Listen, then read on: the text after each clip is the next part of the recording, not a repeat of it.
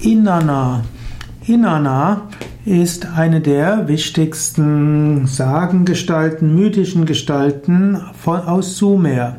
Inanna war den Babyloniern bekannt, war auch wichtig für die Sumerer und für die Akkadier.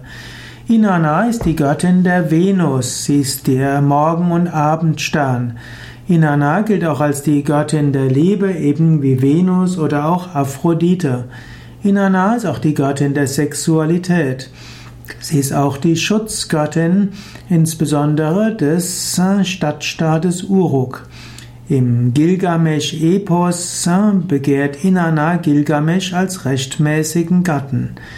Gilgamesch lehnt das ab, Inanna rächt sich an König Gilgamesch und so geht es eine ganze Weile weiter. Es gibt auch das, den Mythos Inanas Gang in die Unterwelt, ineinander Hulupu-Baum und Inanna musste auch irgendwann selbst in die Unterwelt absteigen. Sie wurde von Ereshkigal, der Totengöttin, getötet, aber auch von der Totengöttin wieder zum Leben erweckt. Und so spielt Liebe und Tod eine große Rolle. Und die Liebe muss letztlich auch bereit sein, in den Tod zu gehen, um zur wahren Erneuerung zu kommen.